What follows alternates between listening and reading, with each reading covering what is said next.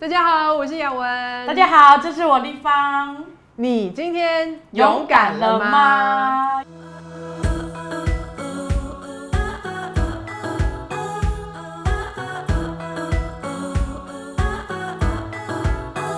那今天呢，我要来现场诊断一个立方他最近很想要积极处理的一个病症。是的，老师，我有病。是他自己说病的，我没老师，有这样说。我有病。对他，他他的这个是什么样的一个症状？你要跟我们大家说明一下吗？我们今天的主题就叫做我有讨好病，对不对？嗯嗯嗯哎、我真的觉得我的讨好的问题实在是一个病，当然我可能也知道这跟从小到大长大背景有关，嗯哦。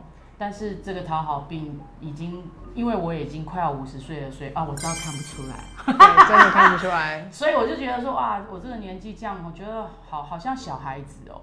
我我真的我真的哭着向主祷告说主啊救救我，我我很我很不希望自己这样。嗯，我觉得可能以前的你哦、就是这个模式，嗯以前的你这个模式跟了你很久，可是你到现在突然有一个呐喊说我不想要再这样了。，对，真的，嗯，我觉得这是一个很重要的关键时间、嗯。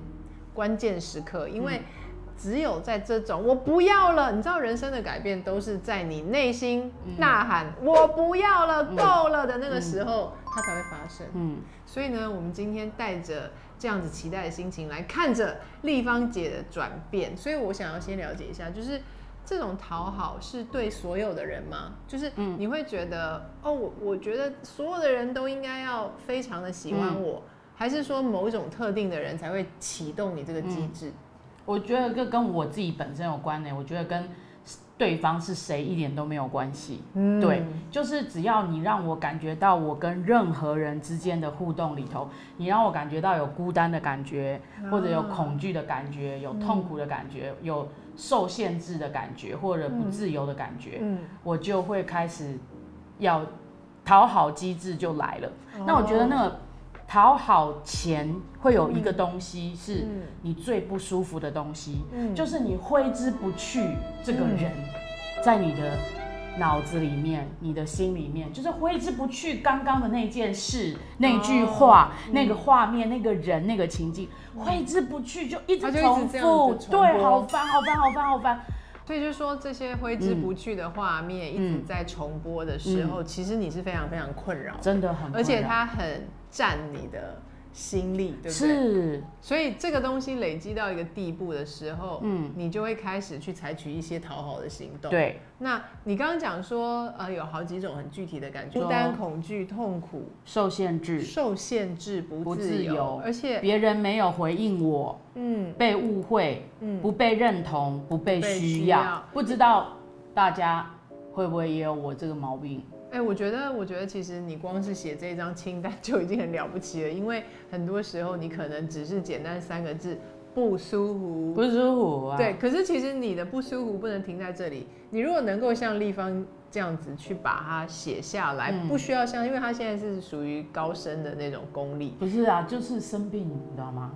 看医生之前要有病视感。可是我跟你讲，就是这个感觉，如果你能够写出一两个，嗯我觉得就是非常非常的好。所以其实我也有发现呢、嗯我觉得这真的是一个很好的步骤。当你发现一个问题，你很想要改变，嗯啊、不管是个人的问题，或是呃跟别人互动上的问题，嗯嗯嗯或是你自己一个人的问题，我觉得很重要的下手点嗯，都是你的感觉。是，就是你的感觉如何？比如说你觉得很害怕，嗯。你就不要停在害怕，你要嗯。再继续去想一想，说我怕的是什么？嗯。因为比如说我我害怕，我害怕呃，我害怕面对陌生人，嗯。举例哦，然后那可能我的害怕是来自于我怕他不喜欢我，嗯。可是换另外一个人，他可能会觉得我怕他会伤害我，嗯你知道我意思吗？嗯就是这两个的害怕是完全不一样的。嗯所以其实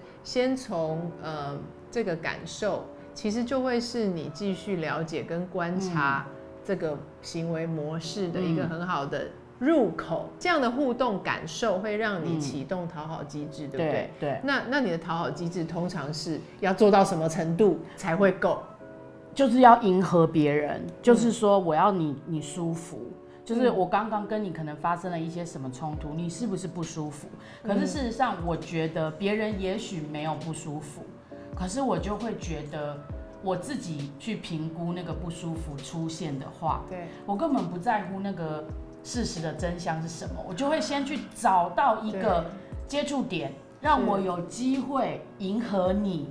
然后我期待的就是你给我一个好脸色，让我好过，让我能证明我的感觉好像不不是这样的，是不对的。你没有不喜欢我哦，所以就是说你的启动的时候呢，你会去开始找机会接触，对，然后呢，希望能够透过不同的行为，对，赢到一个好脸色，对。然后你只要看到那个脸色，那要必须很真诚吗？还是，其实我觉得不也不用哎，就是我真的有感受得到，就是说哦，其实你有接收到我我跟你表达的话，就是因为我的性格的软弱也是优点，就是我就是很需要认同感。嗯，那一旦被认同感有归属感以后，我很多的问题就迎刃而解。嗯，就一体的两面，所以你会去争取。当你感觉这个情境或是关系上面没有给你那种归属感的话，你会很用尽力量的去取，想要争取到。对，嗯，对。当然也因为你不可能所有的人都是你最内圈的啊，值得你付出真心的好朋友嘛，对不对？那我自己，我觉得我自己倒是有一个进步啦，就是说我会，我现在可以分得出那一种实在不值得的。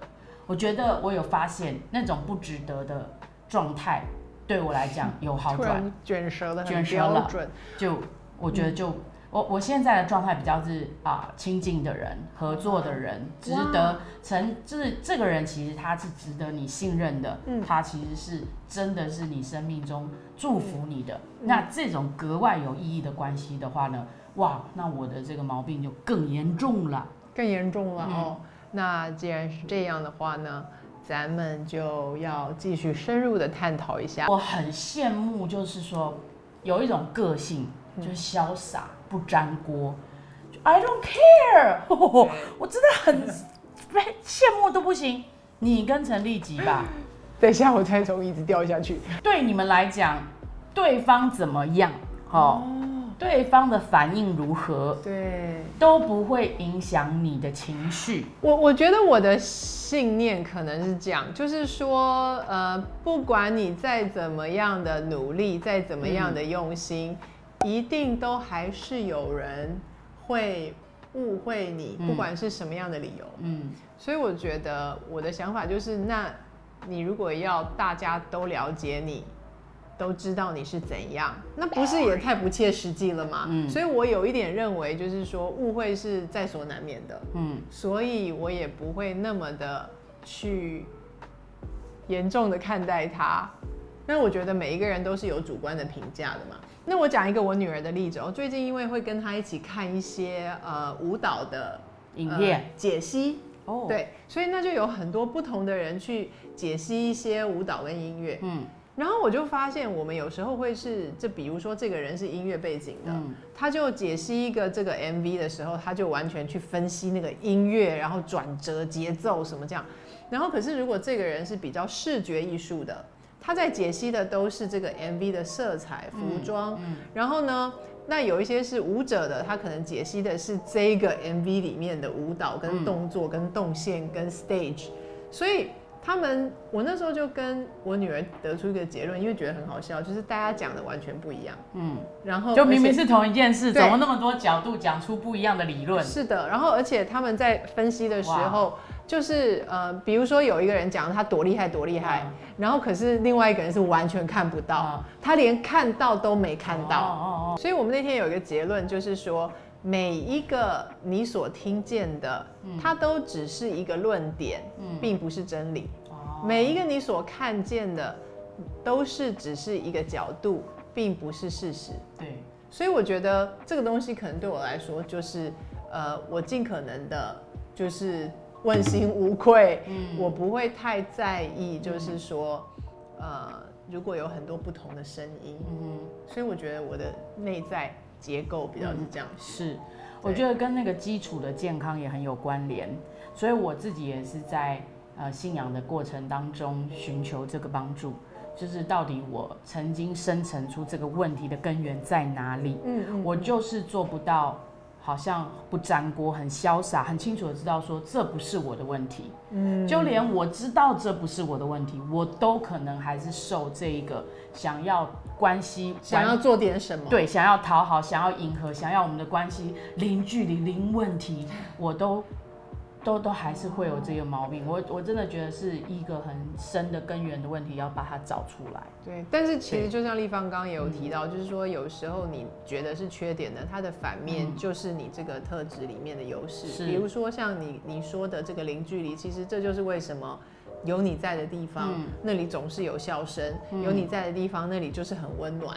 然后大家就是很融合，然后你一进来就会跟所有人打招呼。我觉得这个就是一个你才做得到的事。谢谢不过雅文。嗯，不过我觉得今天就是我们在示范的是，嗯也许我们还没有找到这个整个问题的解，对，可是我我很乐意，而且很享受这个跟立方讨论的过程，嗯而且我很乐见他这么用心的去嗯。